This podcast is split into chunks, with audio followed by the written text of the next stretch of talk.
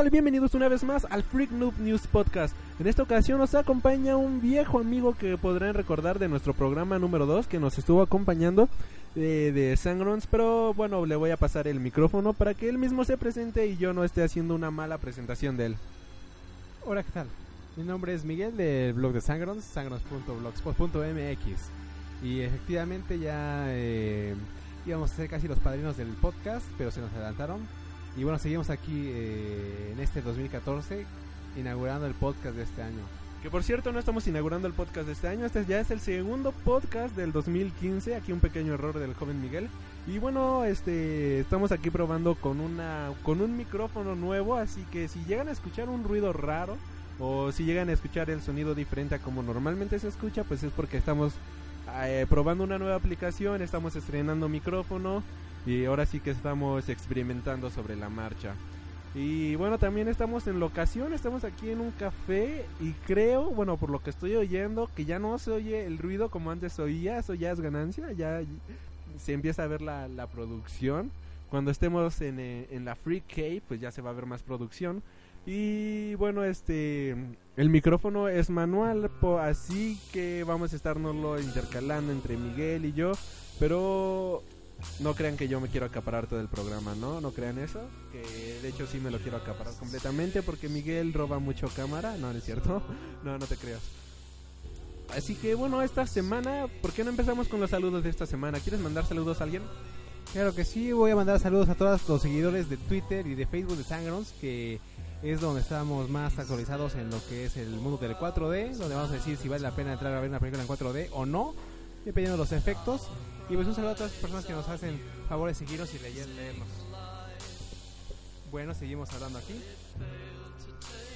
Bueno, ahora este, yo quiero mandar saludos a todas igualmente, a todos los nuevos seguidores en Twitter, en Facebook, que esta semana tuvimos la adorable cantidad de 6 seguidores nuevos y lamentablemente no pude ver quiénes eran porque este aquí bueno un error de sonido este no pude ver quiénes eran porque como que no me los dejaba ver me metía notificaciones pero nada más me aparecen que tengo seis seguidores nuevos lamentablemente no puedo ver sus nombres por alguna extraña razón de Facebook no sé por qué me anda troleando pero muchas gracias por empezar a seguir este podcast uno este sí pude ver una un nuevo contacto que era una convención de Veracruz, si no me equivoco. Saludos hasta Veracruz, muchas gracias por seguir este podcast.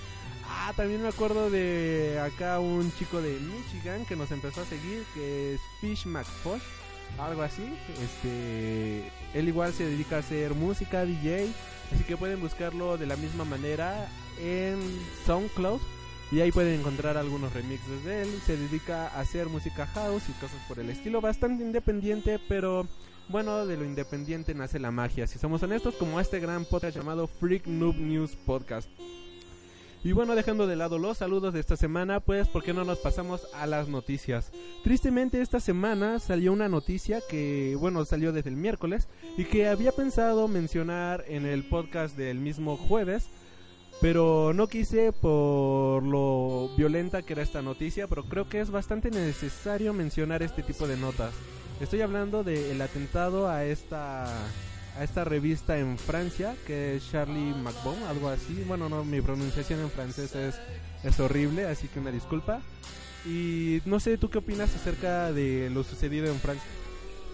Bueno, estamos viendo que por un lado sí se está yendo muy al extremo, ya ciertas referencias este, irónicas o de humor, ya cuando se es 100% un ataque a la religión, eh, estamos viendo los dos, los dos lados de la moneda, ¿no? Unos fanáticos y unas personas que no respetan a nadie, ¿no? O sea, si no coincides con la religión de una persona, pues para qué atacarla, ¿no? Este, es lo que estás haciendo, nada más calentar las cabezas de personas más fanáticas. pues una cosa lleva a la otra. En eso tienes toda la razón. Eh, es como estar jugando con un panal de abejas. Si sabes que es una de las religiones más, bueno, una de las aficiones, bueno, no sé cómo llamarlo, pero si sabes que son de los más extremos, de los más extremistas del mundo, pues no juegues con fuego. Así que ellos ya sabían a lo que se estaban atendiendo. Pero por otra parte, eh, se me hace un atentado bastante serio a la libertad de expresión. Es como lo que pasó con esta película de Interviews, no sé tu opinión. De que Corea del Norte este, había amenazado de colocar bombas o algo así, había escuchado en algunos cines en donde se iba a estrenar la película. Así que Sony eh, decidió cancelar el estreno de dicha película, pero Obama le dijo que no, porque que estrenara la película, si hicieran caso a Corea del Norte, después este ya no iban a poder sacar nada de ellos por el simple miedo a que fueran a hacer algo. Ahorita la película ya confirmó el estudio de Sony que se va a estrenar este 2015. Todavía no hay fecha de estreno ni nada por el estilo, pero ahorita si viven en Estados Unidos pueden encontrarla a través de YouTube, a través de Google o a través de ciertas redes como de Sony, pero de Estados Unidos. Pueden ver gratuitamente la película. Aquí en México y en todo el mundo ya estará llegando en ciertos días de... Bueno, no dije en unos días, pero estará llegando en el transcurso del año. Eh, por esa parte sí es un atentado a la libertad de expresión, muy grande y sobre todo porque esta revista se dedicaba, lo quieras o no, era como un tipo de arte, un tipo de cómic. En este podcast muchos saben que llegamos a hablar bastante de cómics, bastante de temas geeks. Y fallecieron dos caricaturistas icónicos. Este, una disculpa por no mencionar los nombres, la verdad es que no los tengo ahorita presentes. Pero tengo entendido que eran dos grandes caricaturistas de allá de Francia. Era como si aquí atacaran el o algún periódico nacional, La Jornada, La Prensa, este Milenio y, y mataran no sé, a G.C. Trino o a ahorita Jules de Papier o algo por el estilo. Ojalá atacaran Milenio. ¿Por qué? Odio ese periódico y a Carlos Marín. ok, aquí fuertes declaraciones, este eh, lo que escucha en este programa es responsabilidad de quien lo dice. Freak Noob News Podcast no se hace responsable y no hace, bueno, no. Lo que escucha en este programa es responsabilidad de quien lo dice. Esto es responsabilidad de Sangrons. Aquí nos da igual Milenio y nos conocemos a, Carlos Marín, dijiste. Ni idea de quién sea él, pero nos da igual. no tenemos nada en contra de él para que no haya represión en nuestra contra. Y este estuvo muy feo todo este caso, así que por este lado creo que sí había que mencionar de esta pequeña, aunque sea este de esta pequeña manera este tema bastante fuerte hacia los caricaturistas, hacia esta libertad de expresión en Francia y pues esperemos que no no siga así en todo el mundo, aunque ahorita ya está, está muy fuerte el asunto. Estaba leyendo algunas noticias, espero que sean bastante amarillistas, de que ya se están declarando la guerra y todo ese tipo de cosas. Este, nuestro más sentido pésame ahora sí a las familias de estas personas que tristemente fallecieron en este atentado. Y pues no hay que atentar contra la libertad de expresión de, ciertas personas, bueno, de la gente, y tampoco hay que burlarse de la bueno, de las creencias de otras personas, mucho menos cuando estás jugando con un panal de abejas. Quizás este en el mundo moderno, en el mundo contemporáneo, ya las religiones, las iglesias, todo este tipo de ideologías están quedando completamente obsoletas, se están quedando en el pasado. Pero hay que respetar ahora sí a la gente que tiene sus ideologías, que creen ciertas cosas. Y este una simple sátira tampoco es motivo para llegar a ciertos extremos. Y bueno, ahorita ya vamos a pasar la nota. ¿Tienes algo más que agregar a este asunto? No, simplemente que me parece que la campaña es Yo soy Charlie, ¿no?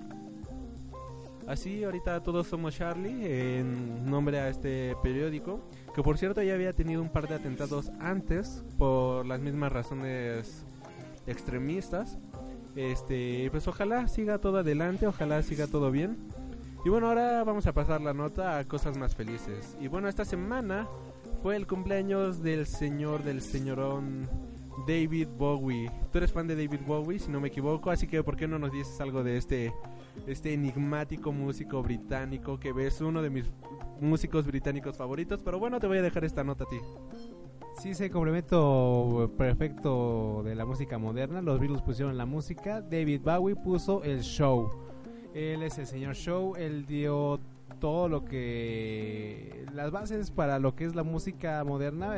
Eh, respecto a un. A un a un total, a un, a un gran total de, de espectáculo, ¿no? tienes el disco y la música, también tienes el espectáculo. Tan simple como maquillarte y pintarte las uñas, revolucionó eh, su época. ¿Quién le iba a pensar, no? Que un poco de maquillaje y Barniz iban a armar una revolución. David Bowie o Bowie como bueno David, David Bowie como lo dicen los los hipsters no la gente, la gente que sabe de esto que es David Bowie uno pues no sabe pronunciar las cosas porque pues uno compra el disco y ve que la portada dice David Bowie Bowie ya son mamoneses la verdad Ok, acabaron de, acabaron de escuchar aquí grandes palabras, sabias palabras del joven Miguel de sangrons.com. ¿Nos pasaste tus vías de comunicación? No me acuerdo, ¿sí las diste? ¿Por qué no nos recuerdas tus vías de comunicación?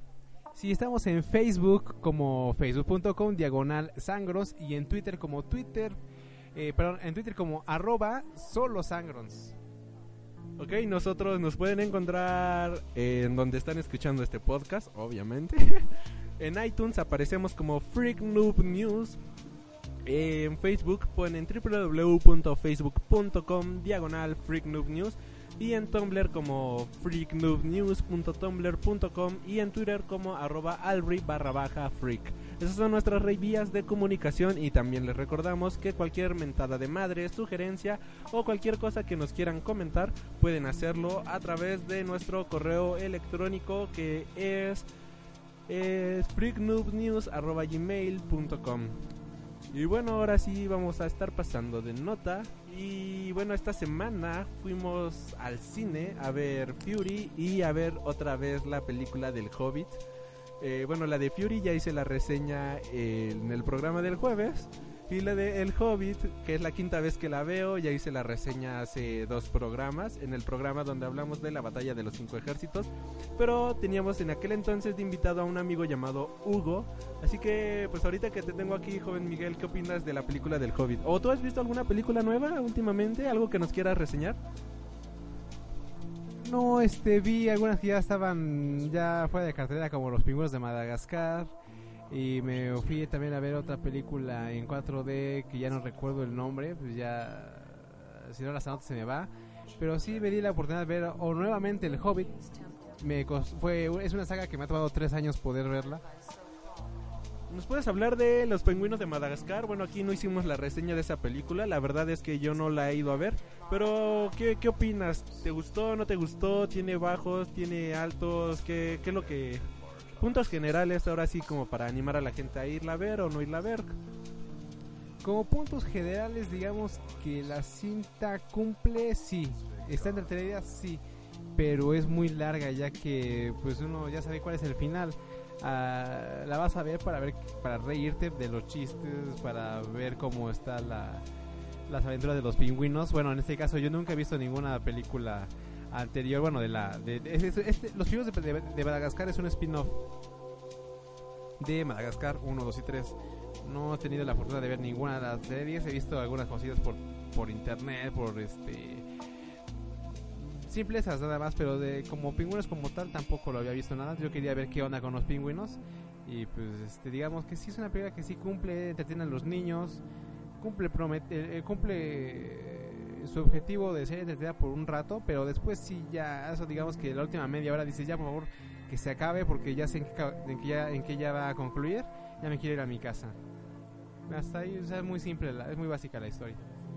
Yo le pondría, bueno, yo no soy muy de calificar películas, no sé, no, no, no soy mucho de darle una calificación, pero digamos que es como un, como un 6 o 5. Ok, y bueno, esta fue la reseña de Miguel de Sangrons. Ya vieron qué profesional hace sus reseñas. Nada más para que se den una idea de, cómo hace su blog. Nada, no te creas. y bueno, por segunda ocasión vamos a hacer una reseña de la batalla de los cinco ejércitos. ¿Te late? Eh, bueno, esta semana, de hecho acabamos de salir de ver la batalla de los cinco ejércitos. Es la quinta vez que yo veo esta película. ¿Tú cuántas veces la has visto? Desafortunadamente la vi nada más tres veces. Desafortunadamente nada más. Bueno, esta película de la batalla de los cinco ejércitos, ¿sabes qué? En vez de dar una reseña de la batalla de los cinco ejércitos, como ya hicimos en la en el programa pasado, que digo hace dos programas que hablamos exclusivamente de esta película, ¿por qué no hablamos de toda la saga? ¿Te late? Sí, sí, me parece muy buena idea. De hecho, me creo, quiero creer yo que por mercadeo, porque la verdad sí la saga de Hobbit está, está decayendo. Yo no he visto bien los números ahí por internet, pero tuvieron que cambiarle el nombre, un refresh, para hacerla más atractiva esta tercera parte, porque yo recuerdo, y de hecho tengo calendarios del cines, donde te ponen los adelantos del mes, ¿no? Y la película del mes es la que, es la que va a aparecer en el calendario. Entiendo yo que en diciembre estaba anunciada ya el hobby la tercera parte, pero se llamaba eh, Una historia de una ida y una vuelta. Para yo creo que atraer público La batalla de los cinco ejércitos y así atraer más público, pero es, es un título muy simple, ¿no? Una historia de una ida y una vuelta. They're back and again, algo así. Así es, y bueno, ahorita en cartelera, al día de el viernes pasado, bueno, el jueves, llevaba la cantidad de 700 y tantos millones de dólares reunidos en el tiempo que lleva en cartelera. Es la película que menos ha reunido de tanto del Hobbit como de las últimas del Señor de los Anillos, o sea, sí le ha ido bastante mal en cartelera. Eh, a mí me gustan este tipo de películas, pero principalmente porque soy fan de estas sagas épicas. La adaptación a la película sí fue fue muy maleta, pero bueno, aquí no nos vamos a dedicar a hablar de, lo, de la adaptación del libro a película, vamos a hablar exclusivamente, exclusivamente de las películas. Y bueno, para irnos a, ahora sí a hablar a esto que sería nuestro tema principal, que vendría siendo la saga del Hobbit, eh, la trilogía. ¿Por qué no nos vamos a un corte musical? Que tú al ser el ya sabes que el invitado es el que pone la canción, así que ¿con qué nos vamos, joven Miguel? No, pues yo soy como esa estación de radio, soy universal. Entonces no tengo ningún inconveniente en que pongamos alguna de tus selecciones por ahí muy entradas que luego nos dejas escuchar de grupos independientes o grupos no muy conocidos. ¿Qué te parece? Yo estaba pensando en poner, no sé si algo de El Hobbit o algo de David Bowie. Ya que fue el cumpleaños de este, este señorón. ¿David Bowie o El Hobbit? ¿Con qué nos vamos de David Bowie? A ver, dime. Me parece que la, la opción más correcta podría ser Starman. Nos vamos. Star. No sé. bueno, nos vamos con una canción de David Bowie, ya sabrán cuál. Y nosotros regresamos aquí a esto que es Freak Noob News Podcast. No se despeguen y continuamos.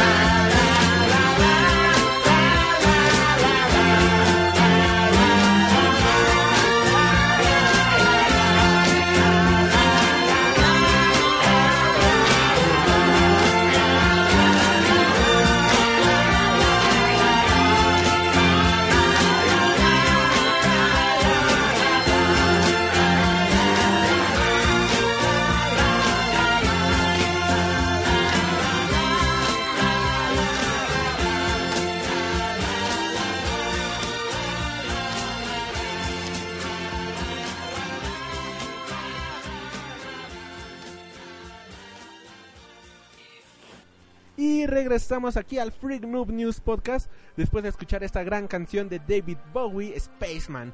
Y bueno, como ya lo comentamos esta semana, vamos a estar hablando acerca de la trilogía, esta gran saga que fue El Hobbit, precuelas de la saga de El Señor de los Anillos. El Señor de los Anillos fue El Señor de los Anillos, La Comunidad del Anillo, El Re, eh, Las Dos Torres y El Retorno del Rey. Ambas, bueno, esta trilogía basada en libros de J.R.R. Tolkien y decidieron hacer una trilogía igualmente de películas basadas en todo esto que viene siendo el universo de El Hobbit. El Hobbit, para quien lo sabe, es nada más un libro y se aventaron tres películas de este libro. En un inicio iban a ser dirigidas por Guillermo del Toro que nada más es, dirigidas y producidas por Guillermo del Toro, este gran director mexicano, el padre de todo el cine nacional e internacional para mi gusto, el mejor director contemporáneo que existe. Y él iba a hacer nada más dos películas, Un viaje inesperado y El viaje El Hobbit y una historia de una ida y una vuelta. Iban a hacer esas dos, donde iban a narrar ahora sí todo lo acontecido en esta en este libro del Hobbit publicado por ahí de 1960, si no me equivoco, o 50, 40, 30 por ahí, gracias a J.R.R. Tolkien. Y lamentablemente hubo muchos retrasos, hubo muchos problemas en la edición, bueno, en la producción de esta película, a lo que Guillermo del Toro dejó el, el papel de director. Dijo, ¿sabes qué? No tengo tiempo para estar perdiendo aquí en que si hacemos o no hacemos la película, yo me lavo las manos, me voy, ahí tienen mis ideas, ahí tienen mi guion, yo nada más quedo como productor. Y es así como Peter Jackson regresó a la Edad Media a dirigir estas películas. Peter Jackson fue el director de la trilogía de El Señor de los Anillos. Y después del Señor de los Anillos, ahora sí que el señor Peter Jackson ya no tuvo grandes aciertos, ya no tuvo empuje en el cine y tristemente ya no hizo nada nada grande, nada sobresaliente. Después de esto empezó con la película de King Kong, después la de Tintín, pero junto a Steven Spielberg, pero pues ahora sí que no fueron grandes películas, ya no fue ya no fueron grandes blockbusters como había sido anteriormente. Y decidió regresar a la Edad Media, le salió o no le salió, ahorita lo vamos a discutir. Y bueno, ahorita vamos a empezar a hablar de El Hobbit, eh, un viaje inesperado. Dinos, joven Miguel, ¿qué te pareció a ti esta película? ¿Te gustó? ¿No te gustó? ¿Por qué? Pero, ¿por qué antes de todo esto, por qué no nos dices como que la preparación para esta película? ¿Qué es lo que innova en estas películas tú que sabes tanto de cine? Exactamente, eh, va a ser un pequeño background respecto a lo que implica el estreno de El Hobbit. Eh, Peter Jackson pues ya había hecho todo lo que se tenía que haber hecho eh, con la trilogía de Señor de los Anillos. ¿Qué podía innovar el señor? No, no había gran cosa. Eh, lo que se le ocurrió fue, bueno, ofrecer una experiencia cinematográfica nueva, experimental, porque recordemos que la gente ya no va al cine, la gente compra películas, la gente descarga películas, la gente renta películas, pero ya no van tanto al cine. Eh, lo que Peter Jackson está proponiendo eh, desde el Hobbit, eh, un viaje inesperado, es grabar las películas a una velocidad lo más cercano al ojo humano, que son 48 cuadros por segundo, que son HFR, High Frame Rating. esto es el doble de 24 cuadros por segundo, lo que en teoría cuando se proyecta es una calidad mm, insuperable, se ven con muy buenos este brillo, con, muy buena iluminación y es como si fueras, es como si realmente vieras en lugar de una película una obra de teatro porque es la velocidad es casi casi como si fuera una obra de teatro porque estás viendo lo más cercano a lo que ve el ojo humano. En este caso esa fue la innovación de Peter Jackson querer filmar su trilogía del Hobbit a 48 cuadros por segundo y y, aparte, eh, no, solamente en salas convencionales, sino también las copias de IMAX vienen a 48 cuadros por segundo. Lo que sí, en parte sí revoluciona el cine, porque si tú querías ver la nueva versión, eh, bueno, bueno este, este previo al Señor de los Anillos del Hobbit, lo querías ver como lo pensó el autor original, Peter Jackson, el director tenías que verlo en una sala que grabara, que, que, que proyectara 48 cuadros por segundo. Esos proyectores tienen que ser nuevos. Y estamos viendo que aquí Cinemex, bueno, en el caso de México, un saludo a los que nos escuchan en otros países, pero en el caso de México, eh, Cinemex y Cinépolis sí le apostaron a comprar proyectores a 48 para El Señor de los Anillos. Que de Hobbit, bueno, la, la, la saga de, de los Anillos, ¿no? Porque pues es, es, la gran, es la gran conclusión, es la gran conclusión de todas las historias del Señor de los Anillos, ¿no? Eh, sí le apostaron a comprar tecnología para, para exhibirla. O sea, estamos viendo que, tienen proyectores IMAX, tienen proyectores en salas normales a 48 cuadros y que yo sepa, y creo que sí lo puedo asegurar, no hay otra película en el mercado que se exhiba a 48 cuadros por segundo más que el Hobbit. De hecho, sí es la única película en toda la historia del cine que viene a esta velocidad y la verdad es que la calidad, si no la han visto en esta definición, es completamente sorprendente. No es bueno, ahorita que acabamos de salir a ver de ver el Hobbit, la vimos en esta definición. Es la segunda vez que yo la veo. La primera vez la vi en IMAX, igual a 48, y ahorita la vi nada más en 3D. No me aburro, es completamente sorprendente la calidad de imagen, la calidad de efectos especiales. Es algo completamente hermoso, es una nueva manera de ver el cine. Pero bueno, ahora sí ya eh, dejando de lado este background, ¿qué opinas de un viaje inesperado, esta aventura? ¿Cómo inicia el Hobbit? ¿Y qué te pareció? ¿Qué, qué opiniones tienes? ¿Qué aciertos? ¿Qué contras? ¿Qué nos puedes contar? Les puedo contar que inició muy bien. De, desde, desde el inicio eh, retoma elementos, ahora sí, del Señor de los Anillos en el Hobbit. Vemos por ahí un Frodo, vemos por ahí este la comarca, vemos cositas, ¿no? Que dan un guiño al vean, ¿no? Esta es la este es el Hobbit, pero también traemos magia del Señor de los Anillos. Obviamente para captar algo de, de ese público, ¿no? Pero yo lo vi eh, bien. Desafortunadamente la cortan. Eh, es ese problema de agarrar una obra completa y cortarla. En, en este caso Guillermo Toro iba a hacer dos películas. Ya cuando se introduce Peter Jackson la, la extienden a tres. Y dices, bueno, me imagino que cortan la para hacer dos partes a la mitad del libro, ¿no? Ya sigue.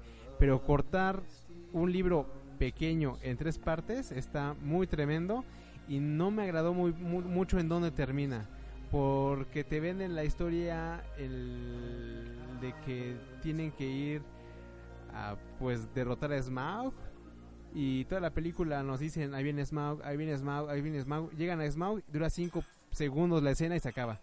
Hay que esperar un año para ver qué onda con Smaug, porque yo recuerdo los los trailers los avances del cine de, de, de, del Hobbit y lo que siempre pasaban era cómo entra en nuestro pequeño ladronzuelo Hobbit y se encuentra con Smaug, se despierta y abre el ojo y dicen ¿qué onda?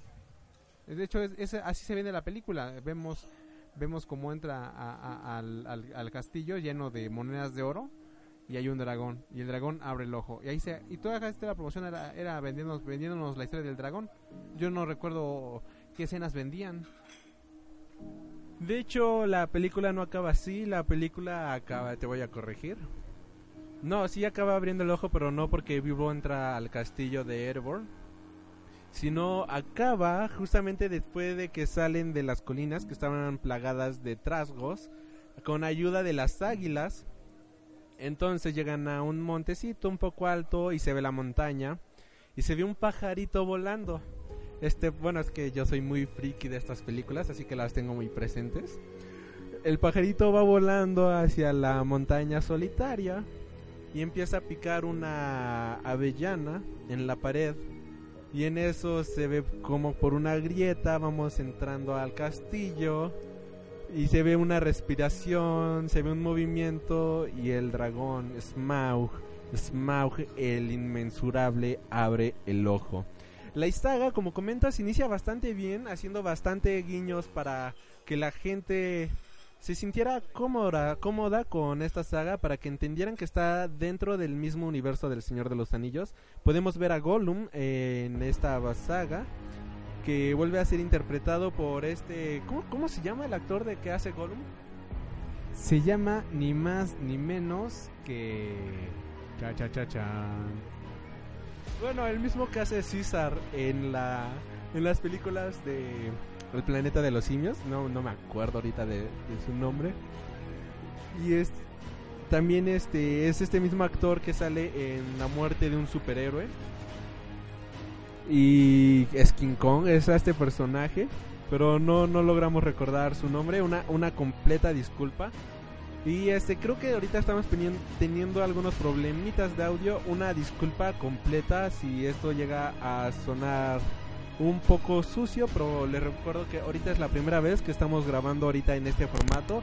Esta, ahora sí, esto sí sonó muy feo. Una disculpa de verdad. Y bueno, ahora sí estamos experimentando sobre la marcha y esperamos mejorar en la calidad. Y bueno, eh, la calidad que tenemos aquí en esta película eh, innovó en los efectos. Creo que jamás, jamás, jamás, jamás en la historia de el cine de fantasía habíamos tenido efectos tan grandes como los que vimos aquí en el Hobbit.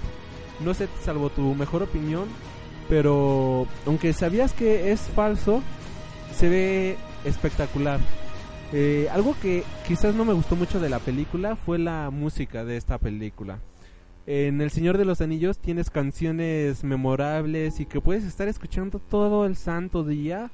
Incluso este hay orquestas que hacen conciertos de la música del Señor de los Anillos. Acaba de haber este acaba de estar una orquesta en el Teatro Metropolitan el año pasado interpretando nada más las canciones de la película de eh, esta película de El Señor de los Anillos, la comunidad del anillo. Y lamentablemente, este, ahorita con esta del Hobbit eh, no hay nada de eso porque ahora sí que la música es bastante simple, es muy sencilla. Sí tiene sus buenos saltos, pero como que no te sorprende en lo más mínimo. Y después de, bueno, esta película de Un viaje inesperado nos narra la historia de Bilbo, como conoce a, a este Gandalf y inicia una travesía en una compañía de 14, 13 enanos y este hobbit para recuperar la montaña y las riquezas de Erebor, del reino de Erebor. Y ahora sí destruir a Smaug y todo eso. Y bueno, esto es principalmente de lo que trata la primera película. La segunda película viene siendo El Hobbit, la desolación de Smaug que para muchos es una de las películas más aburridas de toda la historia. A ver, este les paso ahorita al joven Miguel que es que como es micro un, único micrófono, este hay que estarnos pasando. Andy Serkis es el es el actor de Gollum, de King Kong y ya está, ya está, está dirigiendo películas. Andy Serkis. Ya lo oyeron. Sí, es que se nos se nos fue el nombre por completo y no, no, no, no nos pudimos acordar, pero gran actor, gran este gran personaje y que vamos a estar viendo en Avengers, no me equivoco, me equivoco. Vienen más películas de Andy Serkins, gran, gran, gran actorazo. Les recomiendo ver la película de La muerte de un superhéroe, es una película independiente, pero bastante, bastante genial. Después de ahora sí ya de un viaje inesperado, nos vamos directamente hacia la desolación de Smaug. Ah, algo que también nunca habíamos visto aquí en las películas del Señor de los Anillos fue y que nos introdujeron en esta película del Hobbit fue el regreso de Sauron que con el nigromante que descubre este Radagast, un Radagast el Pardo o Radagast the Brown, como gusten llamarle, eh, un mago del bosque, cuidador del bosque y todo eso, que descubre un nigromante y este extraño nigromante resulta ser Sauron. Nada más y nada menos que este cuervo del mal, por decirlo de alguna manera. Y bueno, ahora sí nos vamos hacia la desolación de Smaug. Cuéntanos, joven Miguel, ¿qué tienes que decir acerca de esta película? Sí, habéis comentado que era la más aburrida, pero yo difiero. A mí fue la que más me gustó. La 1 sí fue agradable, pero se queda en... ¿Qué? ¿Eso fue todo? Y en cambio la 2 pues nos da más acción, tenemos una escena genial con los famosos enanos en un río escapando en barriles, que fue la escena más lograda de la cinta. De hecho, toda la mercadotecnia gira en torno a esa, escena, ¿no? Hasta estamos viendo las ediciones eh, de colección de Blu-ray 3D que vienen precisamente con los figurines de los enanos en los barriles. Para mí fue la mejor escena, a mí me encantó, yo la vi dos veces porque la fui a ver al 4D de Cinepex y al 4D de Cinépolis.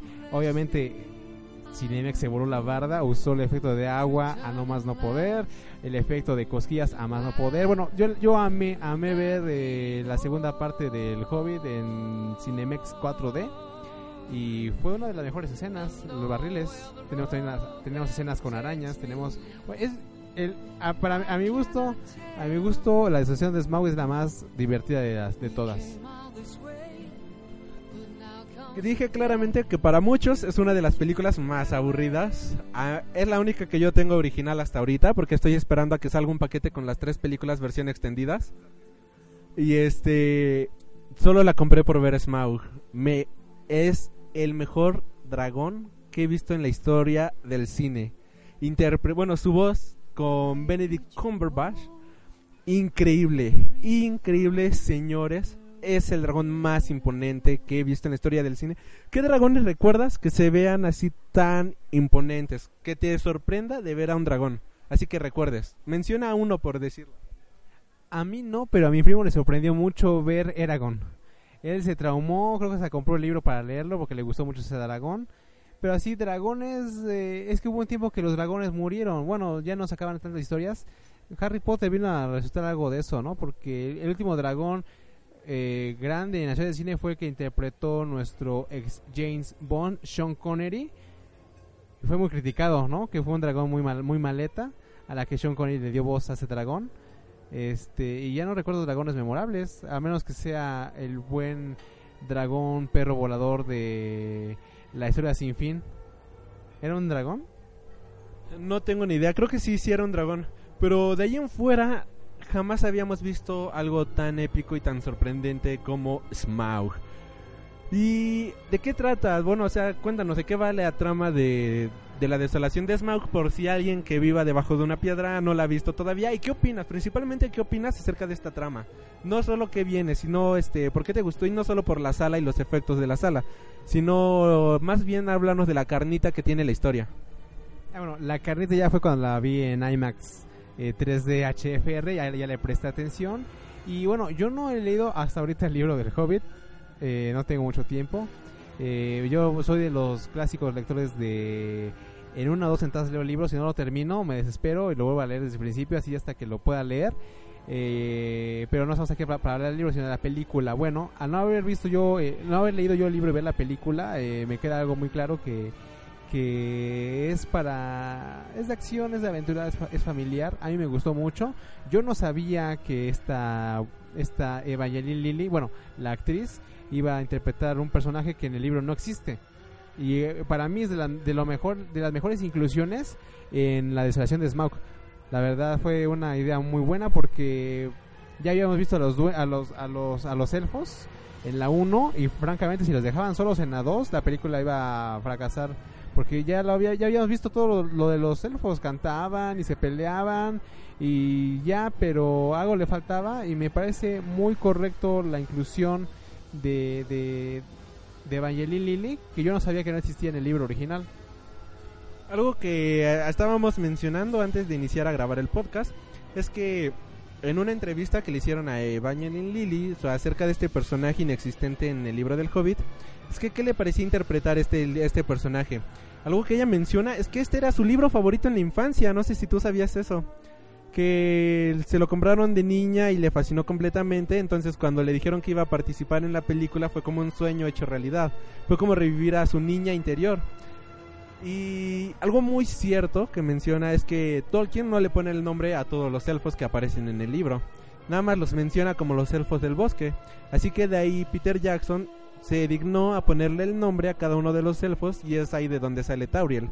Al parecer, pues, quizás sí haya existido en el libro, pero como un elfo secundario, un elfo terciario sin nombre.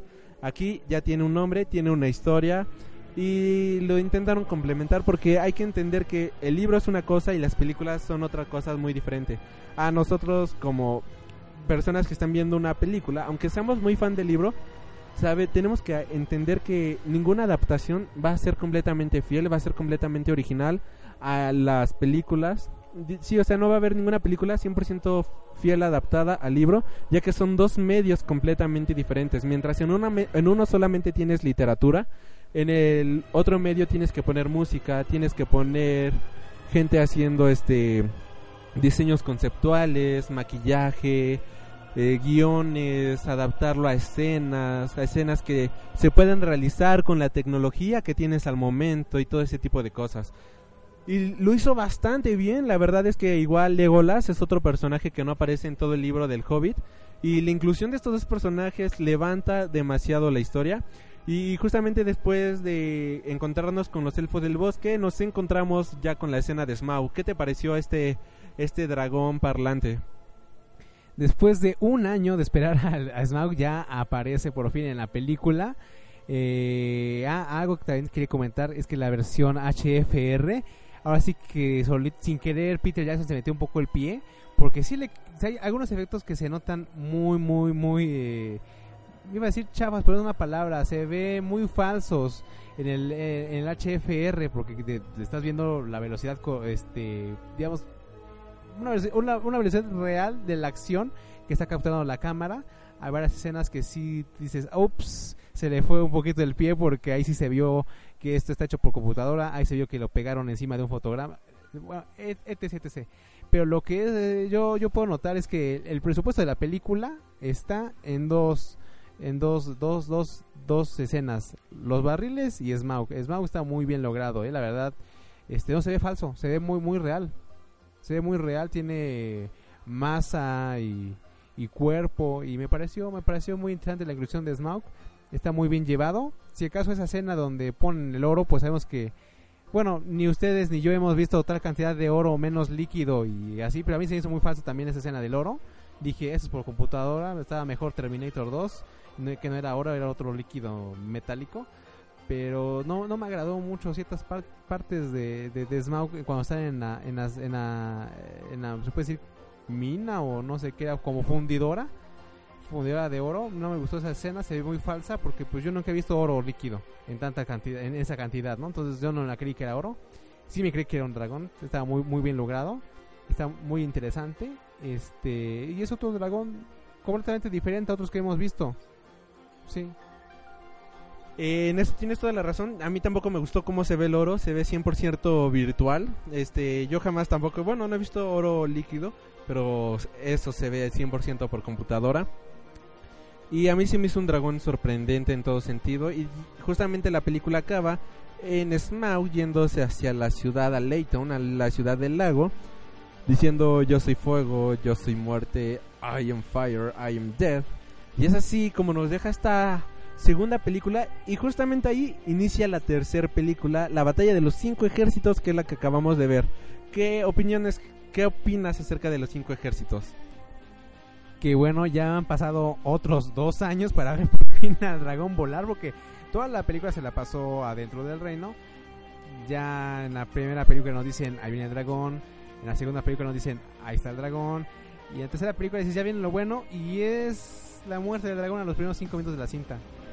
Que por cierto ya habíamos visto volar a Smaug en la primera película cuando llega al reino, en los primeros 5 o 10 minutos de un viaje inesperado, que es cuando destruye todo y te narran esa historia, pero nada más lo vemos como flashback, o sea, algo rápido y todo eso, pero eso fue lo malo de esta película, que solo fueron 5 minutitos de dragón, yo me imaginaba un poco más de tiempo.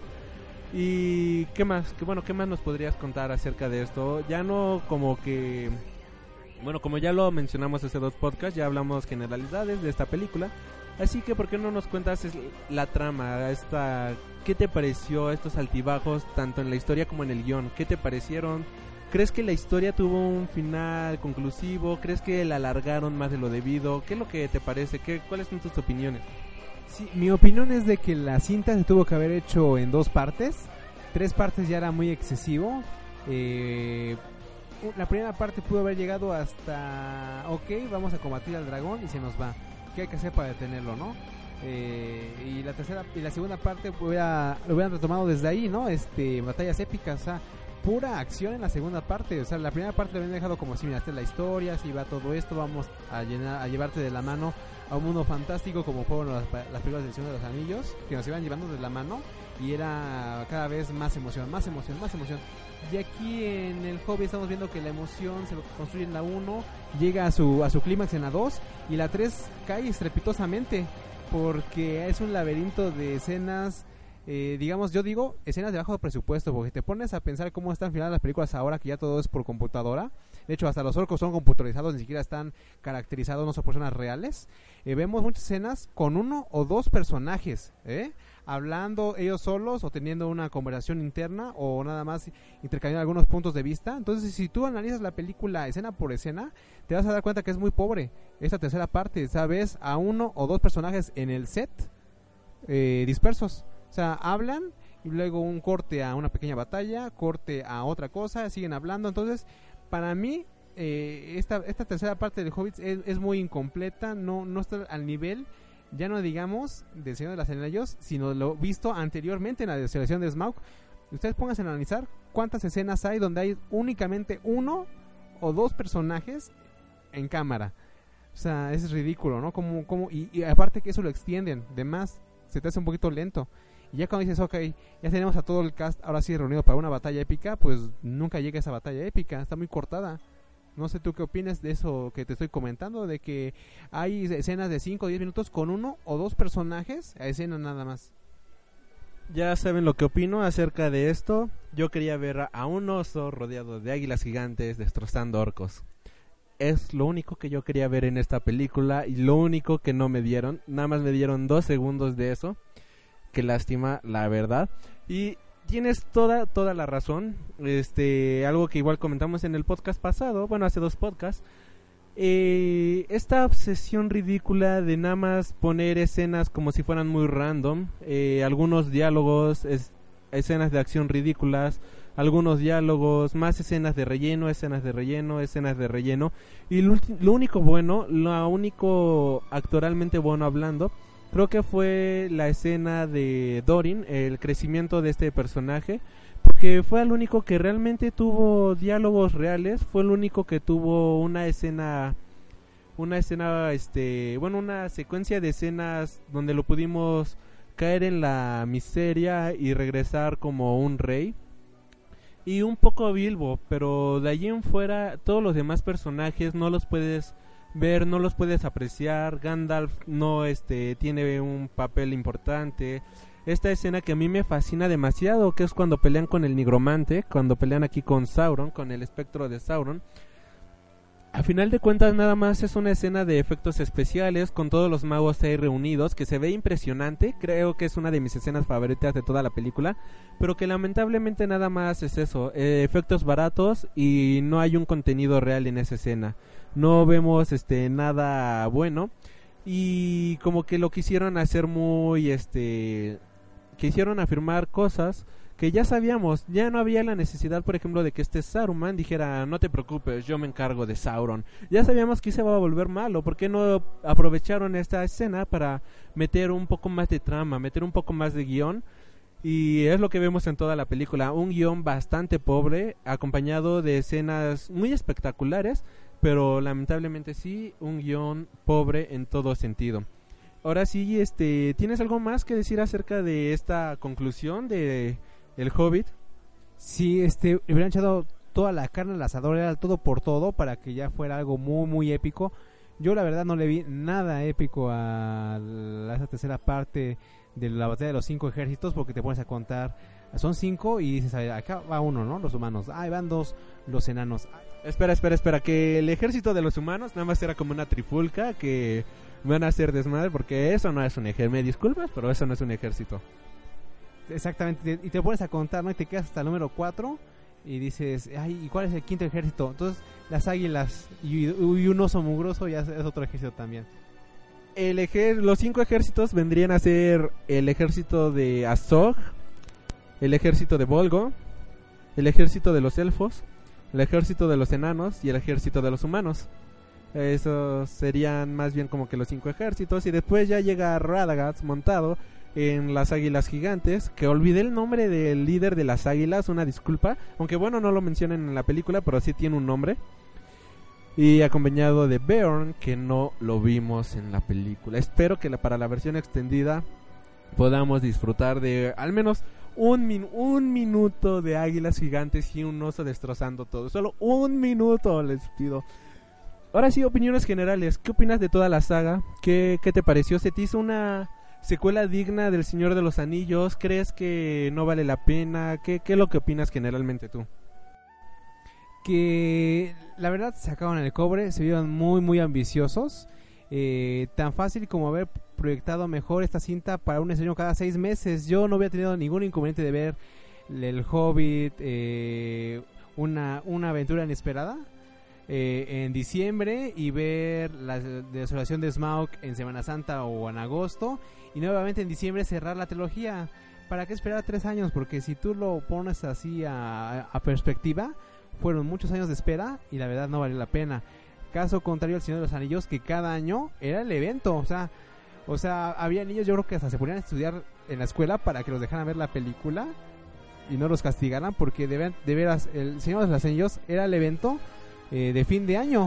O sea, no había nada. O sea, después, si ustedes se dan cuenta, este Harry Potter no pintaba para nada. Las primeras tres películas del Señor de los Anillos eh, eh, opacaron por completo a Harry Potter, ¿no? Ya después, cuando termina el Señor de los Anillos, dicen ya, no tenemos sagas, ya no tenemos ningún evento anual. Ah, ah, Harry Potter. Y ahí se vuelve el evento magno que también se cometió Harry Potter anual.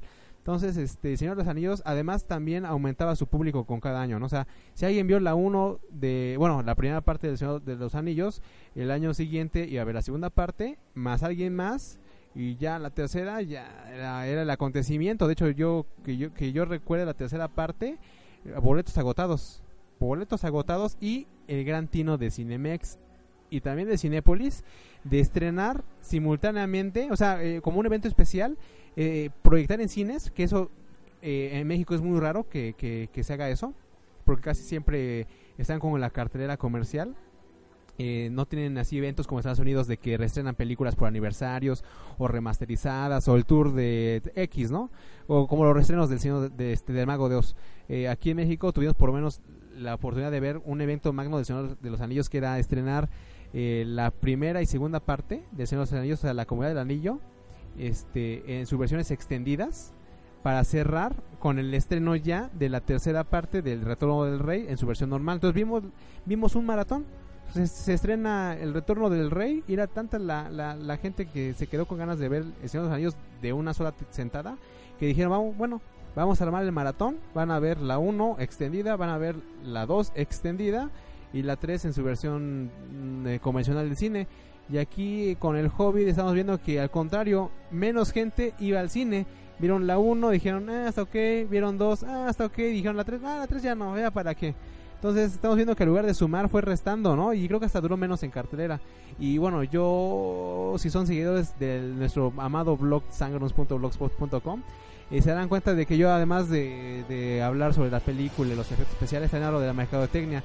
Yo tengo la obsesión loca de comprar porquerías en el cine, los vasos, las cubetas. Y bueno, cuando se estrenó la primera del Hobbit, eh, Cinemex vendió, creo que un creo que vendió cinco modelos diferentes de vasos. Y al año siguiente vendió también más vasos y también vendió Cinépolis. Y este año, con, con, la, con la última entrega de, del Hobbit, la batalla de los cinco ejércitos, únicamente Cinépolis vendió un vaso del Hobbit de colección, nada más. Estamos hablando, ajá, un, modelo. Cuando estamos viendo que antes vendieron cuatro modelos, cinco modelos de vasos, y este nada más una vez, uno, un vasito. Entonces de ahí se ve que no, no estaba pegando mucho la película. Al igual de sumar fue restando público. Eh, mi opinión, mi opinión general de ahora sí de, toda la saga es que ha ruido otra vez, ok ya. Eh, sí, tienes toda la razón. Fue bajando el público. La gente que no se habían animado a ver este la saga de El Señor de los Anillos. Por ejemplo, tengo un amigo. Aquí caso contrario, un amigo nunca había visto la saga del Señor de los Anillos, pero vio la película de El Hobbit. Saludos Miguel, si estás oyendo esto. Ah, mira, otro Miguel. y este le gustó mucho, le fascinó la película, pero porque él no tenía ni la más remota, jamás ni siquiera había leído los libros porque pensaba que eran libros juveniles estilo crepúsculo o algo por el estilo. Y le fascinó, se compró los libros y todo eso. Vio la segunda parte, igual le gustó, pero ya vio esta tercera parte y ya una vez acabado de leer ahora sí que toda la saga de los libros. Y hasta él comenta que es una porquería, que es muy mala, la adaptación fue muy mala y que la historia es muy simple. Dejando de lado los libros, este, te das cuenta de que esta última parte sí fue muy mala. Eh, el público fue bajando. Mucha gente vieron nada más la primera o la segunda parte y decidieron ya ni siquiera venir a ver la tercera porque se les hizo muy lentas, se les hizo muy aburridas. Ah, quizás haya personas a las que sí les guste, pero ahora sí que nada más van a ver efectos especiales, van a ver este algunas batallas un tanto épicas por decirlo de alguna manera, pero en cuestión de trama sí te estás perdiendo de demasiadas cosas, sí te estás perdiendo de de toda la esencia, toda la carnita que puede existir en una buena película. Eh, en todo esto eh, tienen que ver ahora sí la película continua porque es como una película larga eh, dividida en tres partes. Esto es un punto muy importante y es imposible no ver este, bueno, es imposible ver una película y después querer ver otra y después querer ver otra como El Señor de los Anillos o como en Matrix o como todas estas sagas que aunque son varias partes eh, sabes que cada película es una película con principio y final. Aquí en el Hobbit tenemos que el principio es un viaje inesperado y el final es este la batalla de los cinco ejércitos porque no tiene cada película no tiene principio desarrollo ni final sino el principio desarrollo y final los vas viendo alrededor de estas tres películas y bueno este así es como termina esta saga de la Edad Media y también es como termina nuestro querido podcast de esta semana un placer que nos haya acompañado el joven Miguel. La verdad yo sí recomiendo ver mucho estas películas porque dejando de lado que sea, bueno, y verlas las tres completas y cuando salgan la versión extendida, eh, ver las tres películas en versión extendida. Aquí el joven Miguel tiene algo que decirnos. Eh, con respecto a las versiones extendidas, bueno, todo mundo quiere verlo lo más que se pueda del Hobbit yo me voy al contrario. Yo quiero, yo quisiera ver algún valiente que edite las tres películas en una. Quiero ver una película de dos horas del Hobbit y se acabó. Yo quiero seguirme aventando nueve horas de diez horas de películas del Hobbit. Y bueno, este, algo que tengas que decir ya para despedirnos. Eh, que sí, sí, sí fue una exageración hacer tres películas del Hobbit. Con dos hubiera estado muy bien yo creo que le hubiera ido fantástico, pero extender la 3 fue muy excesivo. Le aplaudo a Peter Jackson apostar por la tecnología porque realmente eh, queremos ver algo más de a, nuestros tiempos, más acorde a lo que es el año 2014 o bueno, o 2012, 2013. Eh, mm, fantástico eso de grabar a 48 cuadros por segundo, se ve muy muy bien. De hecho, yo, yo me sorprendí los primeros minutos de ver la instalación de Smaug porque la escena de dragón en HFR, o sea, 48 cuadros por segundo es fantástica. Ah, yo que yo que acabo de confundirme el nombre, perdón, la batalla de los cinco ejércitos o la historia de una ida y una vuelta. La escena del nigromante también se ve espectacular en esta tecnología. Y bueno, esto fue el Freak Noob News Podcast. Muchas gracias por habernos escuchado. Recuerden que los invitamos a darle like, compartir y recomendar este podcast, ya que con eso nos ayudas a crecer emisión a emisión. Y bueno, ¿en dónde te podemos encontrar, joven Miguel? ¿Nos puedes recordar tus vías de comunicación? Nos pueden encontrar en eh, Facebook, en facebook.com diagonal sangrons y en Twitter como arroba solo sangrons. A nosotros nos puedes encontrar en Facebook como www.facebook.com diagonal Freak en Twitter como arroba alri baja freak y en Tumblr como freaknoobnews.tumblr.com. También recuerden que pueden darnos sus sugerencias, comentarios y demás a través de freaknoobnews.gmail.com Y bueno, ¿con qué nos vamos para terminar este programa? ¿Tú alguna canción que quieras elegir para cerrar este, este podcast? Sí, eh, así como nos deja el Señor de los Anillos con un cierto dejo de nostalgia, porque eso es también interesante, ya no lo mencionamos, al terminar el Hobbit trilogía ya con la batalla de los cinco ejércitos, te quedan muchas ganas de ver la primera saga, El Señor de los Anillos desde el principio, ahí sí, versión extendida, y me parece que hablando del el buen David Bowie, podemos terminar con esa bonita melodía de Space Control Tom. Mayor, Mayor Tom. Ok, nos vamos con esta. no, no es cierto. Nos vamos con Mayor Tom de David Bowie. Muchas gracias. Y eso sí, cuando crean, cuando salga la película del Hobbit, yo sí me voy, a, bueno, la en DVD me voy a echar la saga completa de, del Hobbit, de un viaje inesperado hasta el retorno del rey, versión extendida. Así me tardé dos días en acabarlas de ver. Pero bueno, muchas gracias por escuchar este podcast y nos estaremos reencontrando la siguiente semana. Cuídense mucho y hasta la próxima.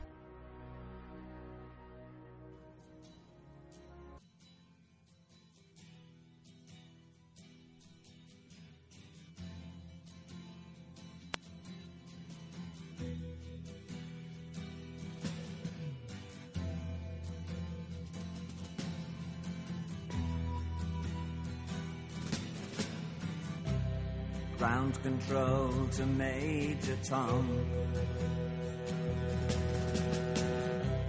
Ground control to Major Tom. Take your protein pills and put your helmet on. Ground control to Major Tom. seven, six. Countdown engines on. Three, two. Check ignition and may God's love be with you.